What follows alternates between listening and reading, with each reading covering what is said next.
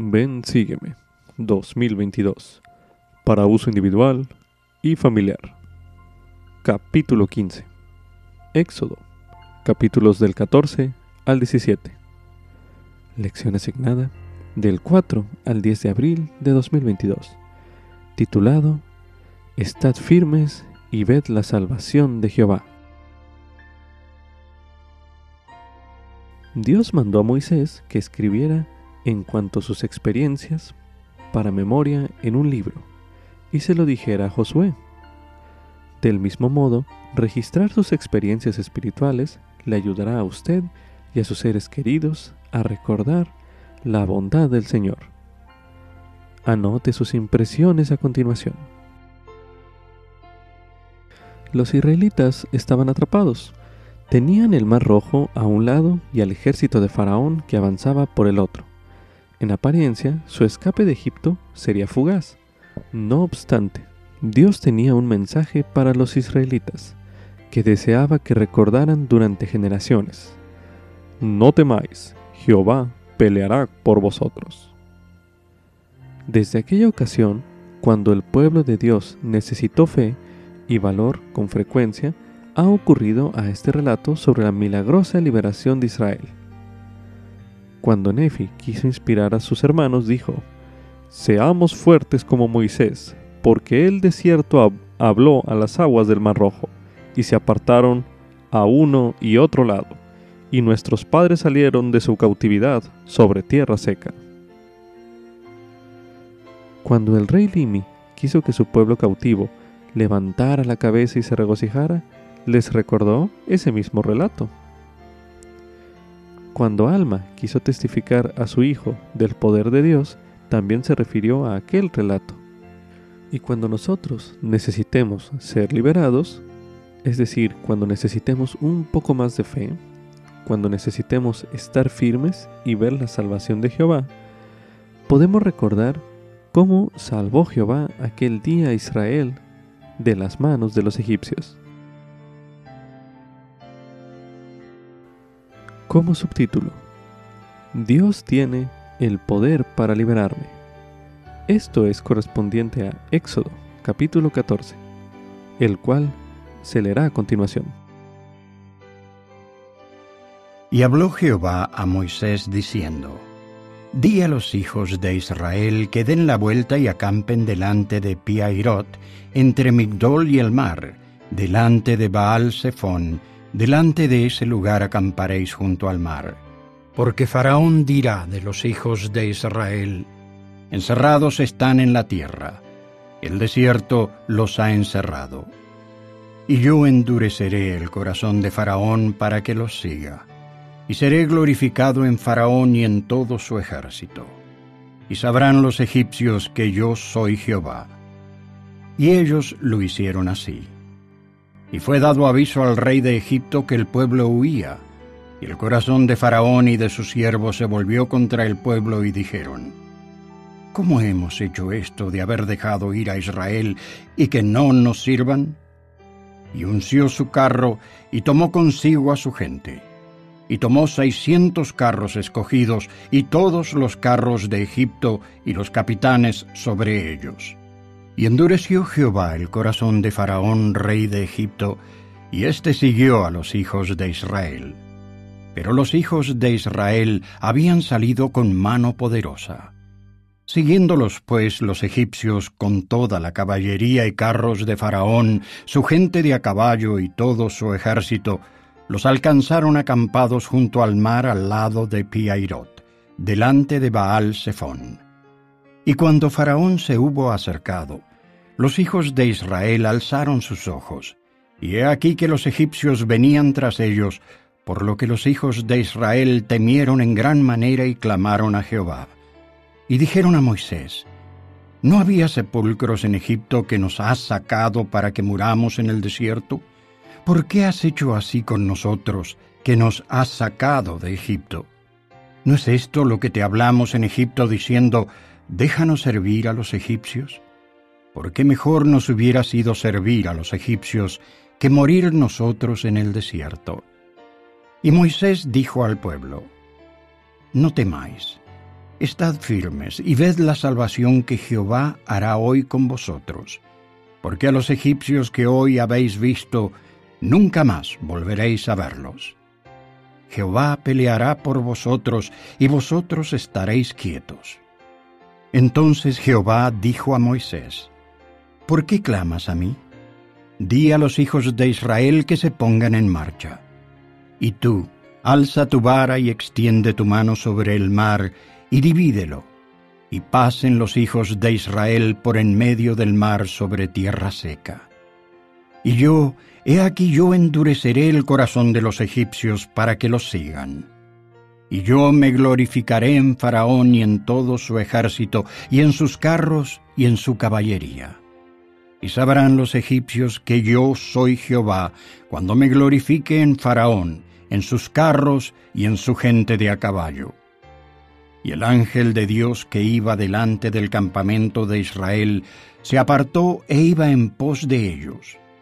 Y asimismo la columna de nube que iba delante de ellos se apartó y se puso a sus espaldas, e iba entre el campamento de los egipcios y el campamento de Israel, y era nube y tinieblas para aquellos, y alumbraba a Israel de noche, y en toda aquella noche nunca se acercaron los unos a los otros.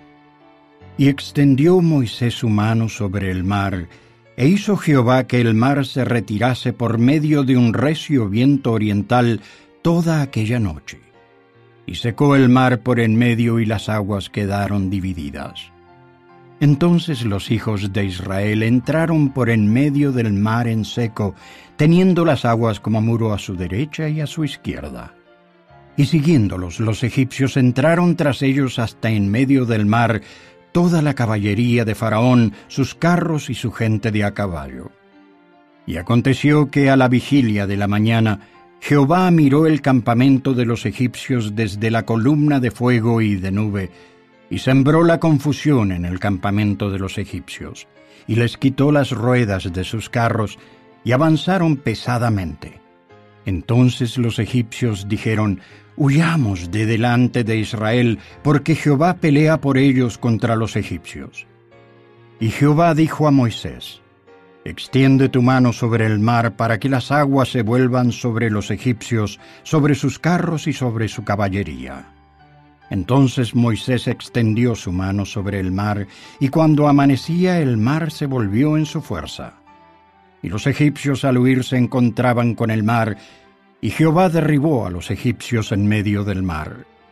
Y volvieron las aguas y cubrieron los carros y la caballería y todo el ejército de Faraón que había entrado tras ellos en el mar. No quedó de ellos ni uno. Y los hijos de Israel fueron por en medio del mar en seco, teniendo las aguas por muro a su derecha y a su izquierda. Así salvó Jehová aquel día a Israel de manos de los egipcios. E Israel vio a los egipcios muertos a la orilla del mar. Y vio Israel aquel gran hecho que Jehová ejecutó contra los egipcios. Y el pueblo temió a Jehová, y creyeron en Jehová y en Moisés, su siervo. Al leer Éxodo, los primeros diez versículos del capítulo 14, imagine cómo se habrán sentido los israelitas al ver que se acercaba el ejército de Faraón. Quizás sienta que necesita de un milagro usted para sobrevivir a algún desafío difícil que esté afrontando. Medite a continuación. ¿Qué aprende usted de este capítulo que pueda ayudarle a procurar la liberación de Dios en su vida? Medite brevemente.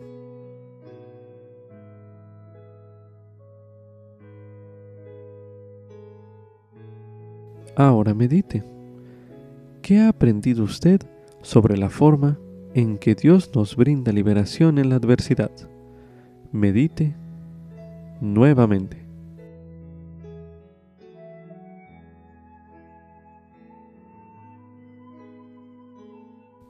Ahora medite. ¿De qué modo ha visto usted el poder de Dios para liberar en su vida? Medite una última vez en este bloque de lectura.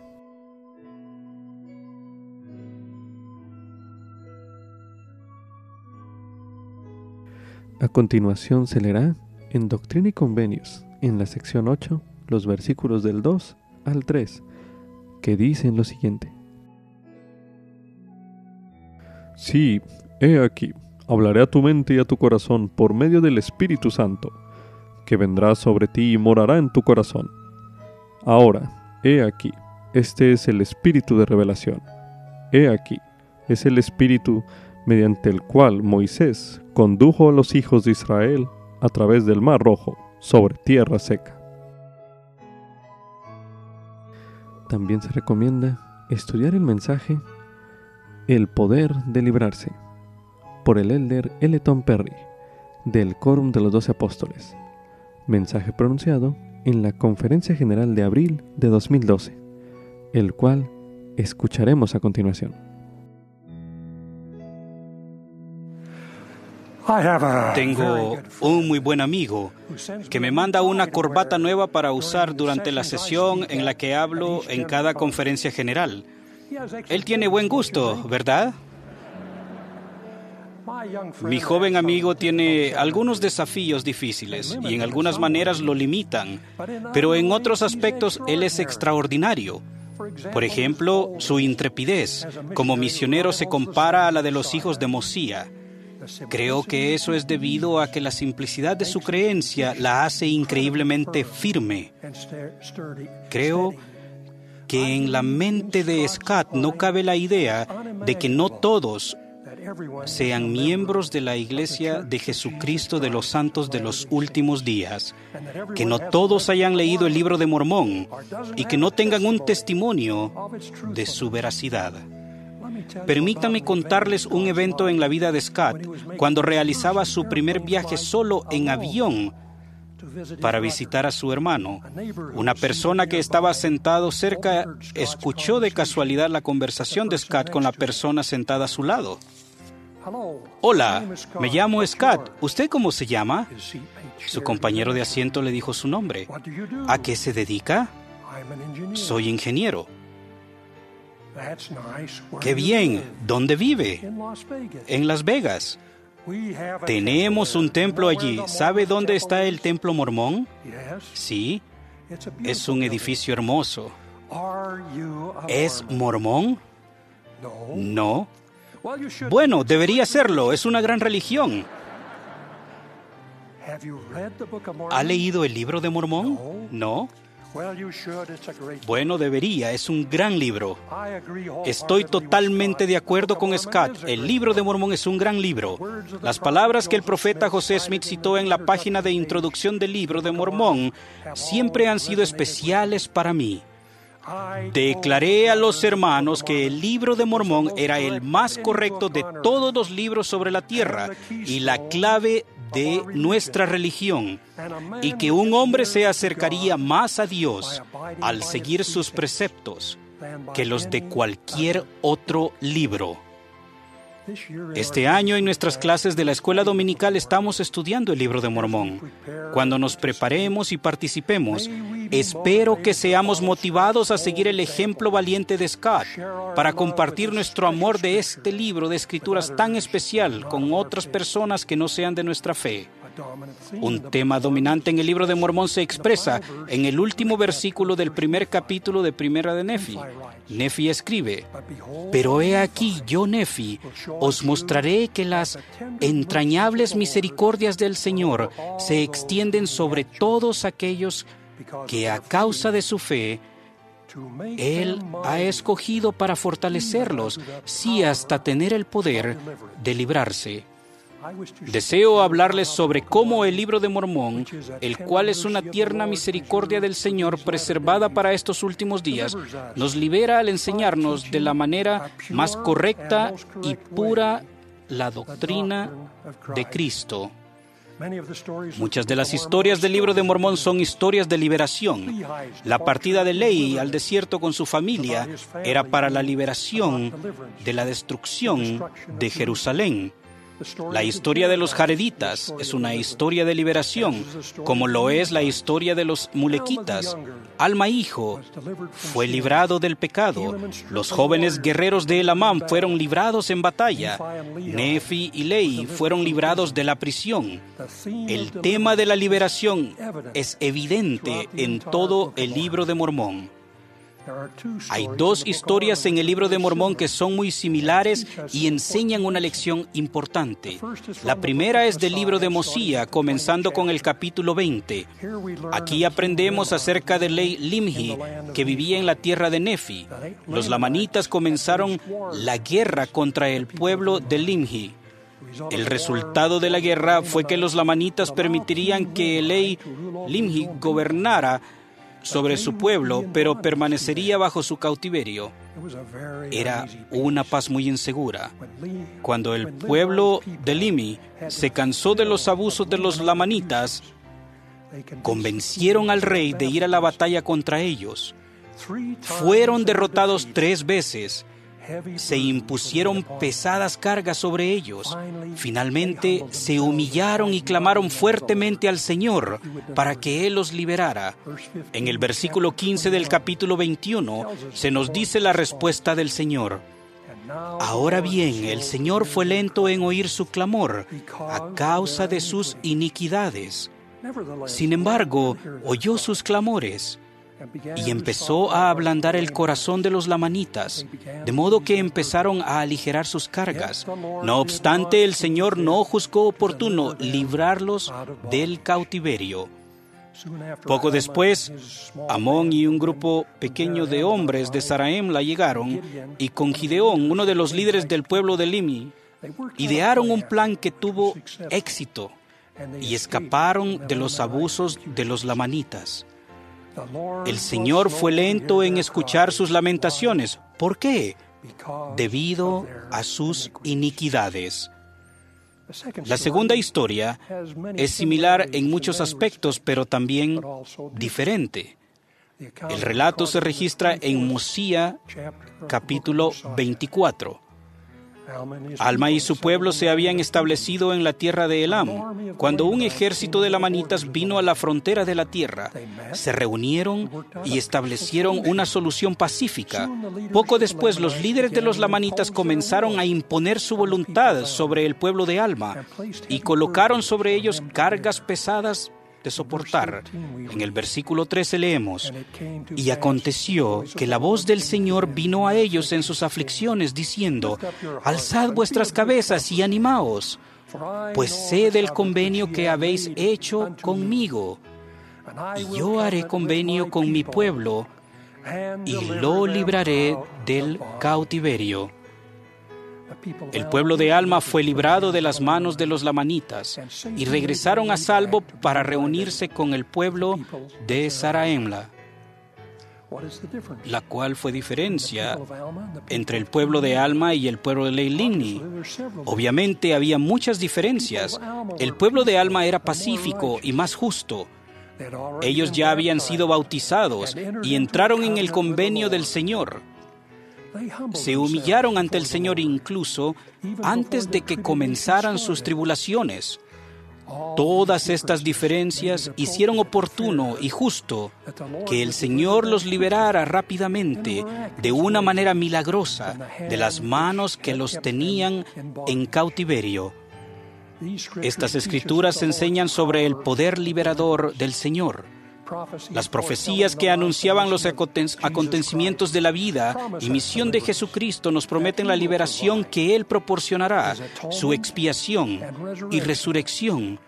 Proporcionan a todos nosotros un escape de la muerte física y, si nos arrepentimos, un escape de la muerte espiritual, trayendo con ello las bendiciones de la vida eterna.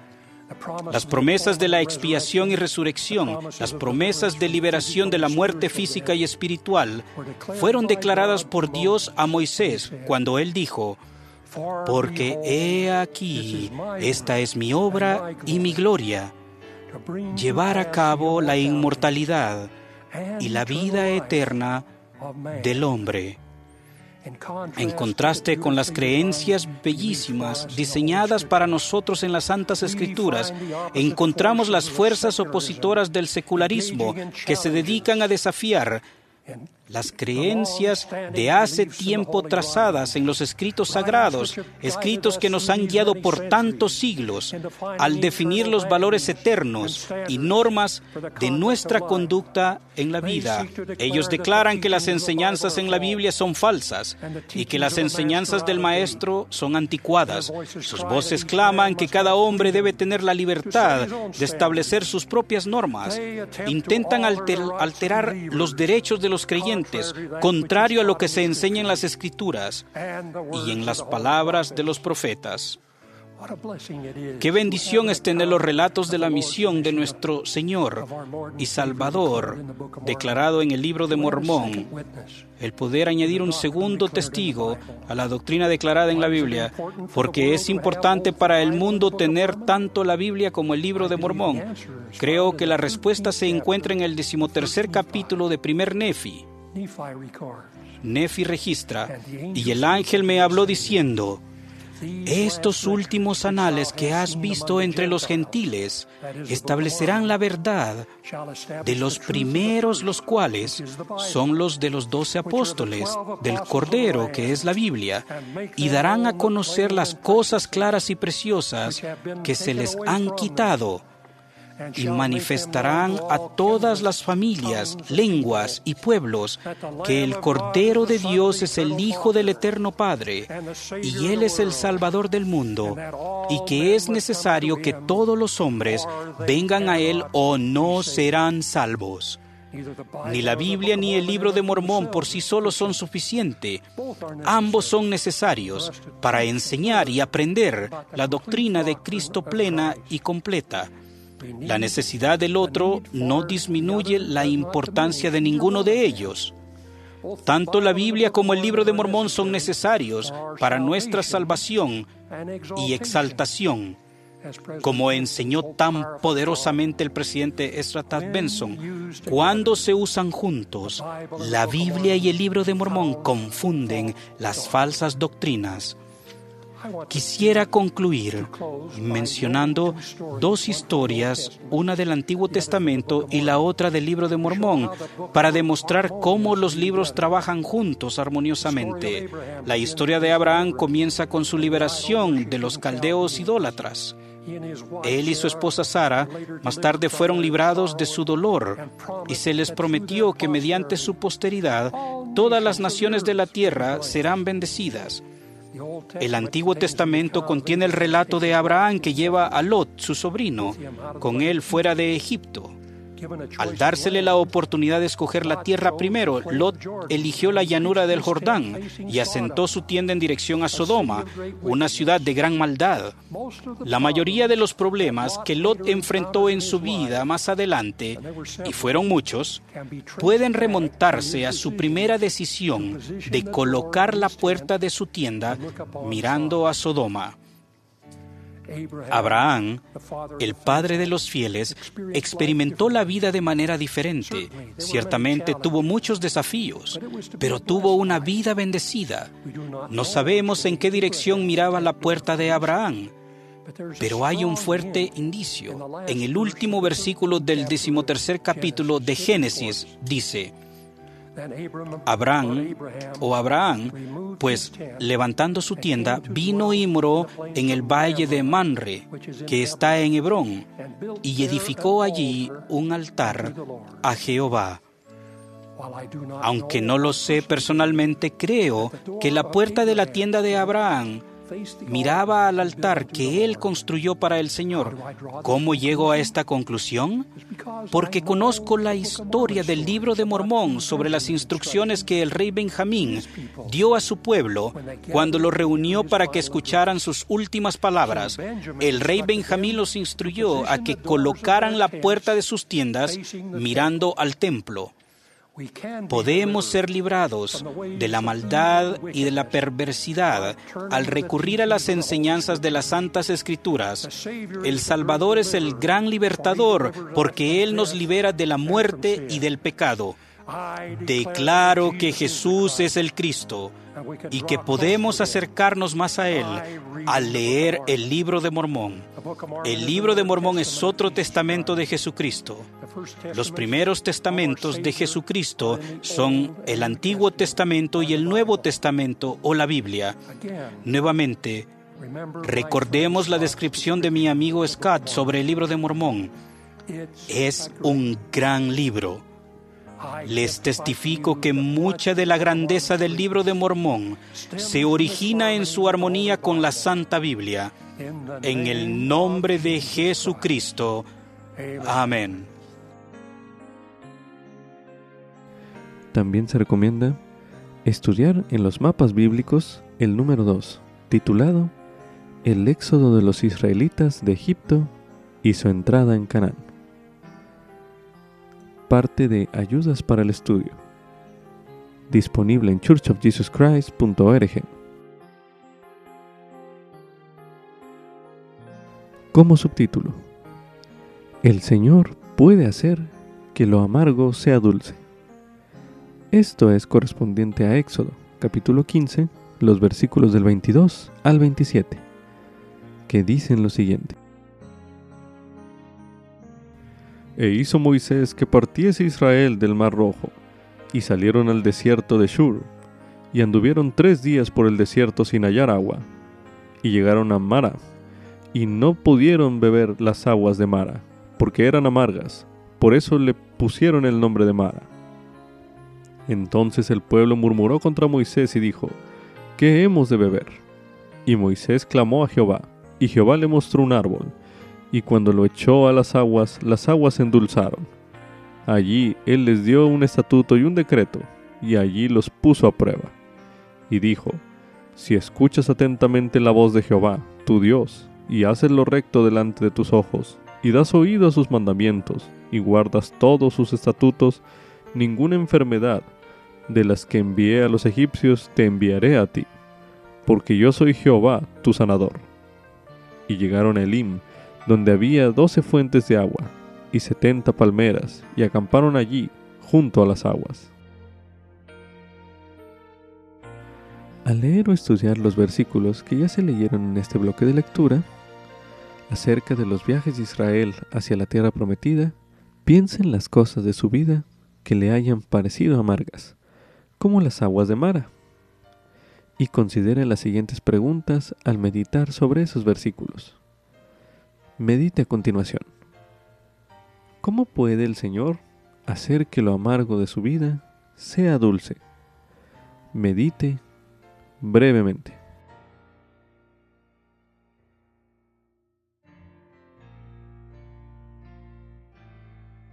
Ahora medite. ¿Qué valor han tenido esas experiencias en su vida? Medite nuevamente.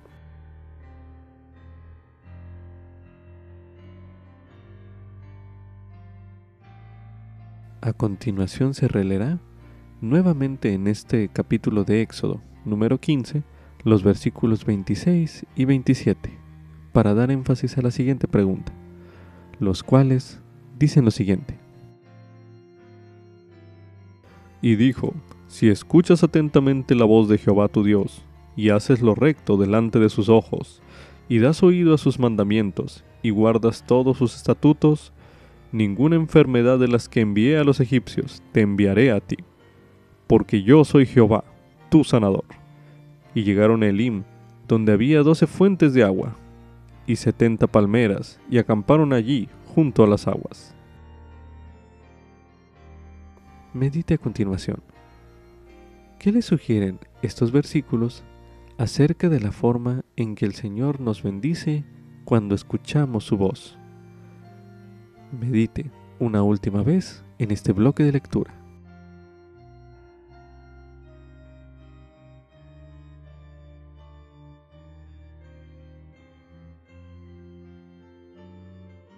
Como subtítulo, Puedo confiar en el Señor aún durante los momentos difíciles. Esto es correspondiente a Éxodo, capítulo 15, los versículos del 23 al 27. Éxodo, capítulo 16, los versículos del 1 al 15. Y Éxodo, capítulo 17, los versículos del 1 al 7. Los versículos de Éxodo, capítulo 15, versículos del 23 al 27, ya se leyeron con anterioridad en el bloque de lectura pasado. A continuación se leerá Éxodo, capítulo 16, los versículos del 1 al 15, que dicen lo siguiente. Y partió de Elim toda la congregación de los hijos de Israel, y llegó al desierto de Sin, que está entre Elim y Sinaí, a los quince días del segundo mes después que salieron de la tierra de Egipto. Y toda la congregación de los hijos de Israel murmuró contra Moisés y contra Aarón en el desierto. Y les decían los hijos de Israel, Ojalá hubiéramos muerto por mano de Jehová en la tierra de Egipto, cuando nos sentábamos junto a las ollas de carne, cuando comíamos pan hasta saciarnos, pues nos habéis sacado a este desierto para matar de hambre a toda esta multitud. Y Jehová dijo a Moisés, He aquí yo os haré llover pan del cielo, y el pueblo saldrá y recogerá diariamente la porción de un día, para que yo lo pruebe si anda en mi ley o no pero al sexto día prepararán lo que hayan recogido, que será el doble de lo que suelen recoger cada día. Entonces dijeron Moisés y Aarón a todos los hijos de Israel, Al atardecer sabréis que Jehová os ha sacado de la tierra de Egipto, y por la mañana veréis la gloria de Jehová, porque él ha oído vuestras murmuraciones contra Jehová. Pues, ¿Qué somos nosotros para que vosotros murmuréis contra nosotros? Y dijo Moisés, Jehová os dará al atardecer carne para comer, y por la mañana pan hasta saciaros, por cuanto Jehová ha oído vuestras murmuraciones, que habéis murmurado contra él. ¿Y qué somos nosotros? Vuestras murmuraciones no son contra nosotros, sino contra Jehová. Y dijo Moisés a Aarón, Di a toda la congregación de los hijos de Israel, acercaos a la presencia de Jehová, porque Él ha oído vuestras murmuraciones.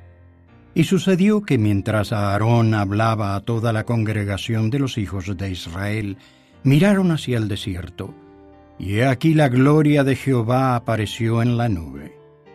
Y Jehová habló a Moisés diciendo, yo he oído las murmuraciones de los hijos de Israel. Háblales y diles. Al caer la tarde comeréis carne y por la mañana os saciaréis de pan, y sabréis que yo soy Jehová vuestro Dios. Y aconteció que al llegar el atardecer, subieron codornices que cubrieron el campamento, y por la mañana descendió rocío alrededor del campamento. Y cuando el rocío cesó de descender, he aquí sobre la faz del desierto una cosa menuda, redonda, menuda como la escarcha sobre la tierra. Y al verla, los hijos de Israel se dijeron unos a otros, ¿Qué es esto?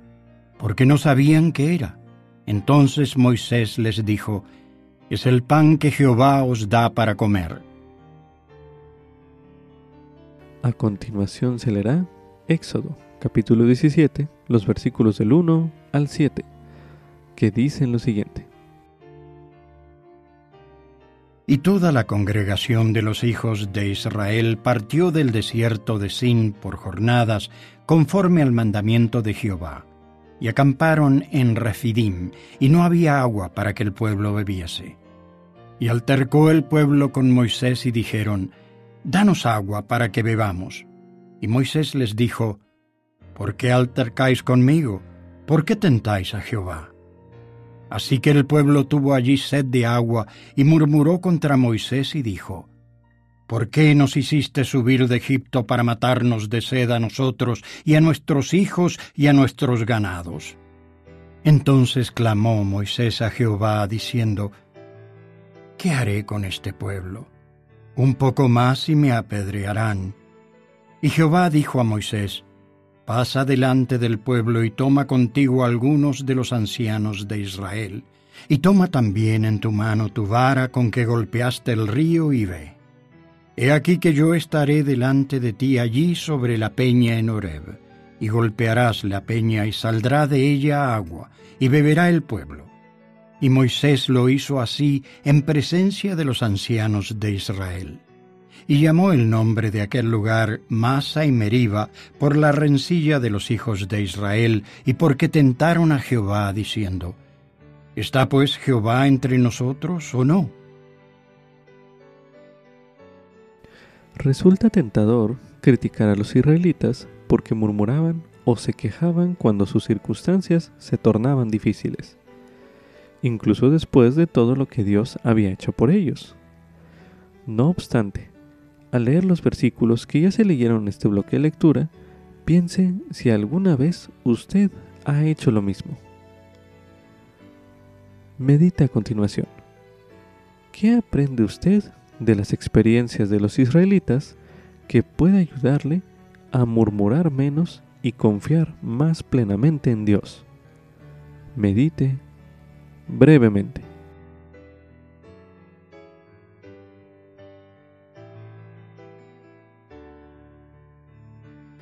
Ahora medite.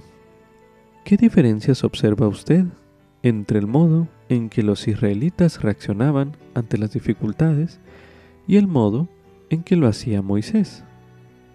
Medite nuevamente.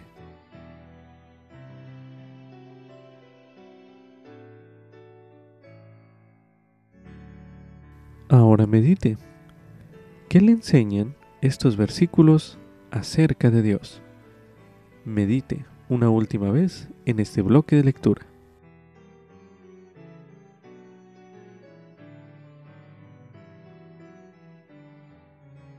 Ahora leeremos en primer Nefi, en el capítulo 2, los versículos del 11 al 12, que dicen lo siguiente.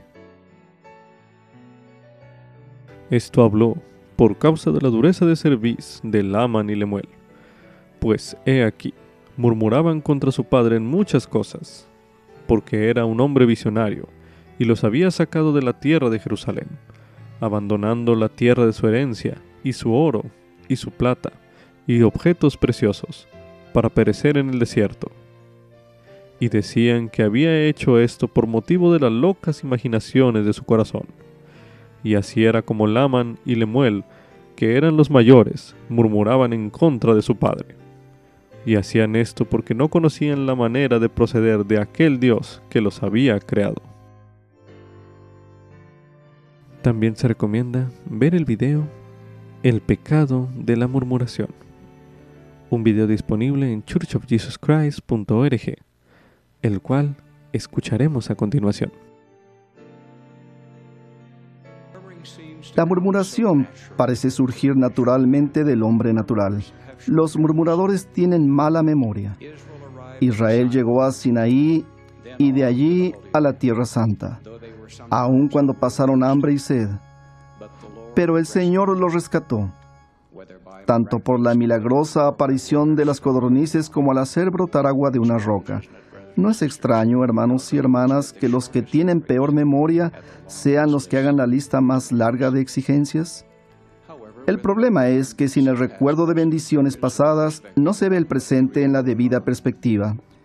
Este potente versículo del Antiguo Testamento nos recuerda, y te acordarás de todo el camino por donde te ha traído Jehová tu Dios, estos 40 años en el desierto para humillarte, para ponerte a prueba, para saber lo que estaba en tu corazón, si habías de guardar o no sus mandamientos. Como subtítulo, debo procurar alimento espiritual a diario. Esto es correspondiente a Éxodo, capítulo 16, el cual escucharemos a continuación. Y partió de Elim toda la congregación de los hijos de Israel, y llegó al desierto de Sin, que está entre Elim y Sinaí, a los quince días del segundo mes después que salieron de la tierra de Egipto. Y toda la congregación de los hijos de Israel murmuró contra Moisés y contra Aarón en el desierto. Y les decían los hijos de Israel, Ojalá hubiéramos muerto por mano de Jehová en la tierra de Egipto, cuando nos sentábamos junto a las ollas de carne, cuando comíamos pan hasta saciarnos, pues nos habéis sacado a este desierto para matar de hambre a toda esta multitud. Y Jehová dijo a Moisés, He aquí yo os haré llover pan del cielo, y el pueblo saldrá y recogerá diariamente la porción de un día, para que yo lo pruebe si anda en mi ley o no. Pero al sexto día prepararán lo que hayan recogido, que será el doble de lo que suelen recoger cada día. Entonces dijeron Moisés y Aarón a todos los hijos de Israel, Al atardecer sabréis que Jehová os ha sacado de la tierra de Egipto, y por la mañana veréis la gloria de Jehová, porque él ha oído vuestras murmuraciones contra Jehová. Pues, ¿qué somos nosotros para que vosotros murmuréis contra nosotros? Y dijo Moisés, Jehová os dará al atardecer carne para comer, y por la mañana pan hasta saciaros. Por cuanto Jehová ha oído vuestras murmuraciones, que habéis murmurado contra él. ¿Y qué somos nosotros? Vuestras murmuraciones no son contra nosotros, sino contra Jehová. Y dijo Moisés a Aarón, Di a toda la congregación de los hijos de Israel, Acercaos a la presencia de Jehová, porque Él ha oído vuestras murmuraciones. Y sucedió que mientras Aarón hablaba a toda la congregación de los hijos de Israel, miraron hacia el desierto, y he aquí la gloria de Jehová apareció en la nube. Y Jehová habló a Moisés diciendo, Yo he oído las murmuraciones de los hijos de Israel, háblales y diles. Al caer la tarde comeréis carne, y por la mañana os saciaréis de pan, y sabréis que yo soy Jehová vuestro Dios. Y aconteció que al llegar el atardecer, subieron codornices que cubrieron el campamento, y por la mañana descendió rocío alrededor del campamento. Y cuando el rocío cesó de descender, he aquí sobre la faz del desierto una cosa menuda, redonda, menuda como la escarcha sobre la tierra. Y al verla, los hijos de Israel se dijeron unos a otros, ¿Qué es esto? Porque no sabían qué era. Entonces Moisés les dijo, Es el pan que Jehová os da para comer. Esto es lo que Jehová ha mandado. Recoged de él cada uno según lo que pueda comer, un gomer por cabeza, conforme al número de vuestras personas. Tomará cada uno para los que están en su tienda. Y los hijos de Israel lo hicieron así, y recogieron unos más, otros menos, y lo medían por Gomer, y no le sobró al que había recogido mucho, ni le faltó al que había recogido poco. Cada uno recogió conforme a lo que había de comer. Y les dijo Moisés, Ninguno deje nada de ello para mañana.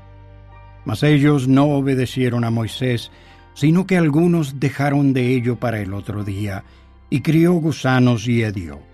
Y se enojó contra ellos Moisés. Y lo recogían cada mañana, cada uno según lo que había de comer. Y luego que el sol calentaba, se derretía. En el sexto día recogieron doble porción de comida, dos gomeres para cada uno. Y todos los jefes de la congregación fueron a Moisés y se lo hicieron saber. Y él les dijo, esto es lo que ha dicho Jehová. Mañana es el santo día de reposo, el reposo de Jehová. Lo que tengáis que coser, cosedlo hoy, y lo que tengáis que cocinar, cocinadlo. Y todo lo que os sobre, guardadlo para mañana. Y ellos lo guardaron hasta la mañana según lo que Moisés había mandado, y no se pudrió ni hubo en él gusano. Y dijo Moisés, Comedlo hoy, porque hoy es día de reposo para Jehová, hoy no lo hallaréis en el campo. En los seis días lo recogeréis, pero el séptimo día es día de reposo en el cual no se hallará. Y aconteció que algunos del pueblo salieron en el séptimo día a recoger y no hallaron nada. Y Jehová dijo a Moisés, ¿Hasta cuándo rehusaréis guardar mis mandamientos y mis leyes? Mirad que Jehová os dio el día de reposo, y por eso os da en el sexto día pan para dos días. Quédese pues cada uno en su lugar, y nadie salga de su lugar en el séptimo día. Así el pueblo reposó el séptimo día, y la casa de Israel lo llamó maná, y era como semilla de culantro, blanco, y su sabor como de hojuelas con miel. Y dijo Moisés, Esto es lo que Jehová ha mandado. Llenad un gomer de él para que se guarde para vuestros descendientes, a fin de que vean el pan que yo os di a comer en el desierto, cuando yo os saqué de la tierra de Egipto. Y dijo Moisés a Aarón, Toma una vasija y pon en ella un gomer de maná y ponlo delante de Jehová, para que sea guardado para vuestros descendientes. Y Aarón lo puso delante del testimonio para guardarlo, como Jehová lo mandó a Moisés. Así comieron los hijos de Israel maná cuarenta años, hasta que llegaron a tierra habitada. Maná comieron hasta que llegaron a los límites de la tierra de Canaán y un gomer es la décima parte de un efa.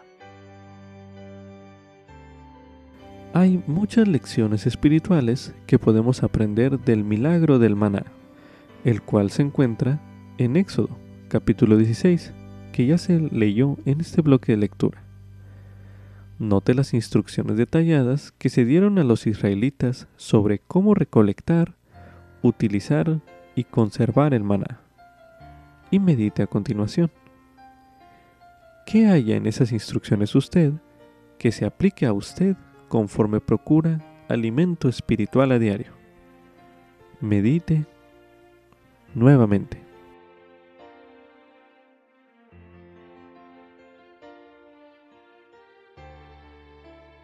Ahora leeremos en el libro de Juan, en el capítulo 6, los versículos del 31 al 35 así como también del 48 al 58, los cuales dicen lo siguiente.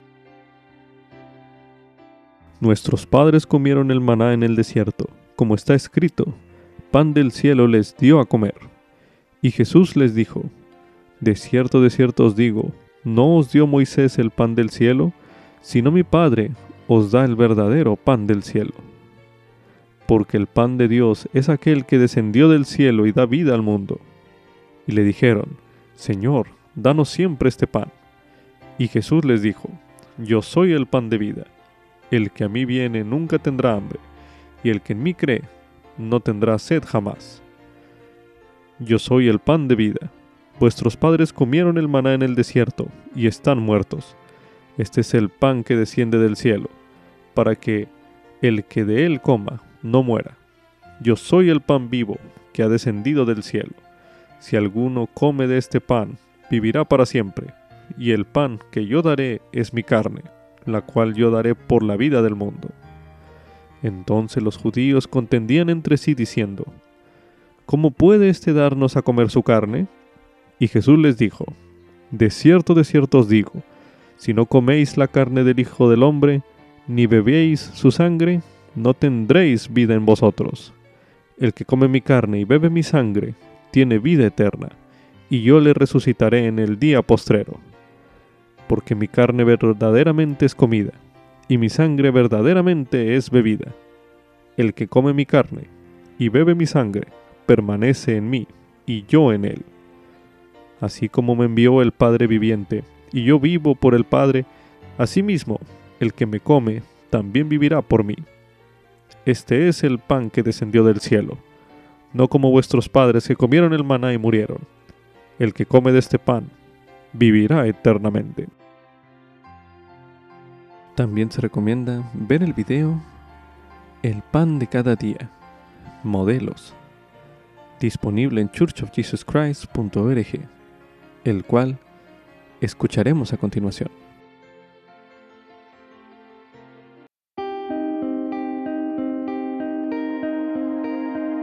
No creo que sea una casualidad que Dios nos creara de forma que necesitemos nutrirnos físicamente cada día.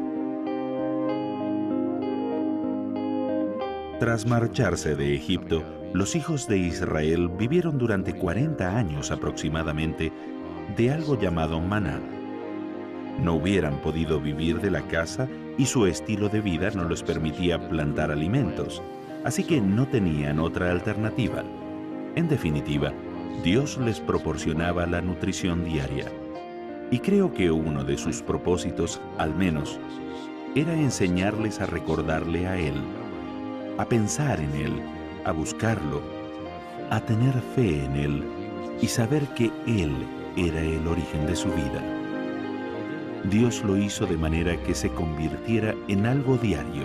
No podían recoger maná y guardarlo, ya que solo duraba un día. No podían olvidarse de quién era el origen de sus bendiciones. En nuestra época hay un paralelismo espiritual. Todos reconocemos la necesidad de la nutrición física. El hambre y la sed nos la recuerdan claramente si la olvidamos, pero la nutrición espiritual es igualmente necesaria. No consiste en beber agua y comer alimentos, sino en esforzarnos cada día por estar en comunión con Dios. No debemos creer que podemos pasar semanas y meses sin nutrirnos espiritualmente, sin sufrir o sin afectar negativamente nuestra vida espiritual. El reconocer la realidad de nuestra necesidad de ministración espiritual diaria o maná nos ayudará a aumentar nuestro valor para hacer lo justo y servir al prójimo que si hubiéramos ignorado a Dios.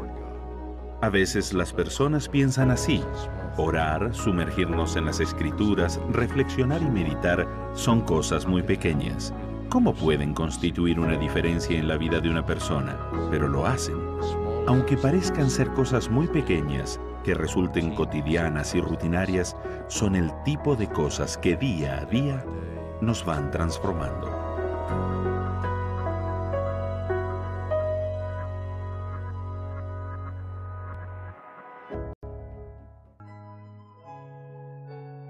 También se recomienda ver el video El pan de cada día, cambio, disponible en churchofjesuschrist.org, el cual se verá a continuación.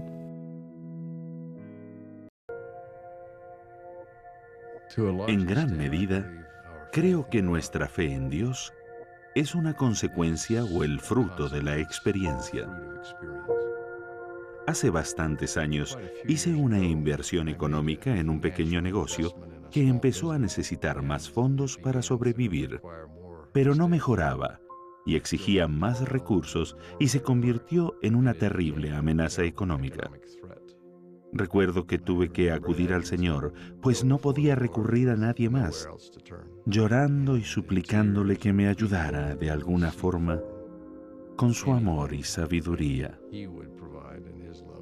Lo que aprendí en ese proceso es que uno puede llegar a un punto en la vida en el que no se puede acudir a nadie más que a Dios. Y en esas circunstancias uno aprende de verdad a orar y a recibir las respuestas que llegan. A veces no fue nada más que un sentimiento de que todo se resolvería, de alguna manera, sin saber cómo o cuándo, pero que todo saldría bien. Otras veces fue una idea la que marcó la diferencia. Y así, en momentos de esta experiencia, debía recoger el maná para ese día, la ayuda que procedía solo de Él, de Dios, en ese momento, no a largo plazo, sino la necesidad más inmediata.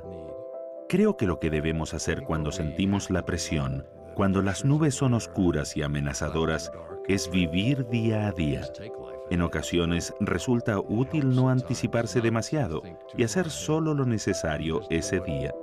Danos hoy el pan nuestro de cada día. No anticipamos la dificultad o el sufrimiento que puede conllevar. A veces tenemos que dividir la experiencia en pequeños momentos en el día de hoy. Y aunque la liberación no es inmediata y no vea el final, tiene suficiente para el día de hoy. Cuando esto empezó a ocurrirme, mi oración era, dame un milagro, soluciona este problema. Y me llevó un tiempo llegar a decir, estoy contento con recibir ayuda diaria y dejar que el tiempo siga su curso, porque sabía que podía confiar en Dios. Desde entonces, esa angustiosa experiencia ha sido una bendición para mí, por lo que significó para mi relación con Él. Quizás la mayor bendición para nosotros sea poder vivir esa experiencia con Él.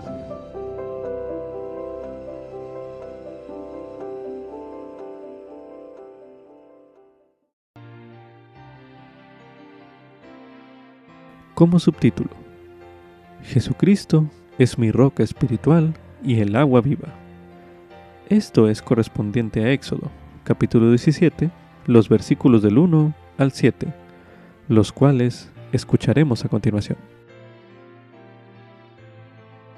Y toda la congregación de los hijos de Israel partió del desierto de Sin por jornadas, conforme al mandamiento de Jehová, y acamparon en Refidim, y no había agua para que el pueblo bebiese. Y altercó el pueblo con Moisés y dijeron, Danos agua para que bebamos. Y Moisés les dijo, ¿Por qué altercáis conmigo? ¿Por qué tentáis a Jehová?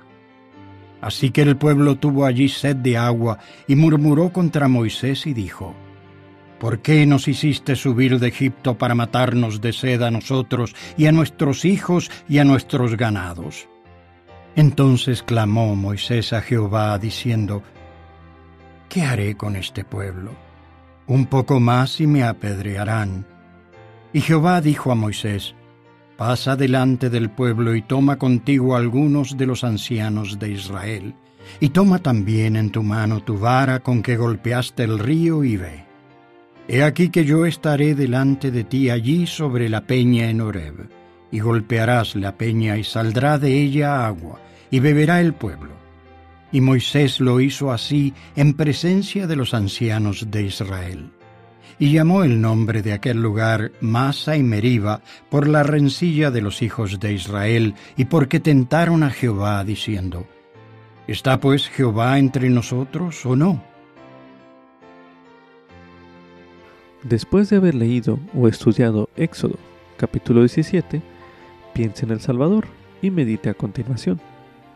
¿En qué sentido es Jesucristo como una roca para usted?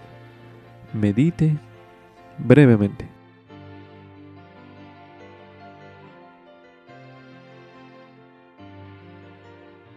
Ahora leeremos en el libro de Salmos, en el capítulo 62, los versículos 6 y 7, que dicen lo siguiente. Solamente Él es mi roca y mi salvación, es mi refugio, no resbalaré. En Dios está mi salvación y mi gloria en Dios está mi roca fuerte y mi refugio. Ahora leeremos en el libro de Lamán, en el capítulo 5, el versículo 12, donde se menciona. Y ahora bien, recordad, hijos míos, recordad que es sobre la roca de nuestro Redentor, el cual es Cristo, el Hijo de Dios, donde debéis establecer vuestro fundamento para que cuando el diablo lance sus impetuosos vientos, sí, sus dardos en el torbellino, sí, cuando todo su granizo y furiosa tormenta os azoten, esto no tenga poder para arrastraros al abismo de miseria y angustia sin fin, a causa de la roca sobre la cual estáis edificados, que es un fundamento seguro, un fundamento sobre el cual, si los hombres edifican, no caerán. Ahora medite. ¿En qué sentido es Jesucristo como el agua? Medite nuevamente.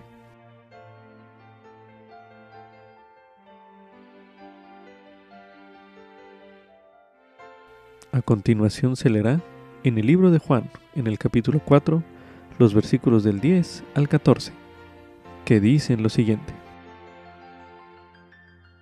Respondió Jesús y le dijo, Si conocieses el don de Dios y quién es el que te dice, dame de beber, tú le pedirías a él, y él te daría agua viva. La mujer le dijo, Señor, no tienes con qué sacarla, y el pozo es hondo, ¿de dónde pues tienes el agua viva? ¿Acaso eres tú mayor que nuestro padre Jacob, que nos dio este pozo del cual bebieron él y sus hijos y sus ganados?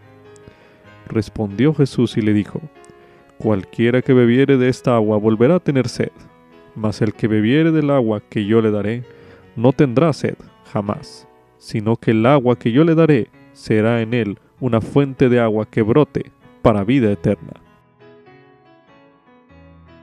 Ahora leeremos en 1 de Corintios, en el capítulo 10, los versículos del 1 al 4, que dicen lo siguiente. Porque no quiero, hermanos, que ignoréis que nuestros padres todos estuvieron bajo la nube, y todos pasaron por el mar. Y todos en Moisés fueron bautizados en la nube y en el mar. Y todos comieron el mismo alimento espiritual, y todos bebieron la misma bebida espiritual porque bebían de la roca espiritual que lo seguía, y la roca era Cristo. Para finalizar este bloque de lectura, se leerá en primer Nefi, en el capítulo 11, el versículo 25, donde se menciona. Y aconteció que vi que la barra de hierro que mi padre había visto representaba la palabra de Dios, la cual conducía a la fuente de aguas vivas, o árbol de la vida y estas aguas son una representación del amor de Dios. Y también vi que el árbol de la vida representaba el amor de Dios. Con esto concluye Ven Sígueme 2022 para uso individual y familiar. Capítulo 15. Éxodo. Capítulos del 14 al 17. Lección asignada del 4 al 10 de abril de 2022, titulado Estad firmes y ved la salvación de Jehová.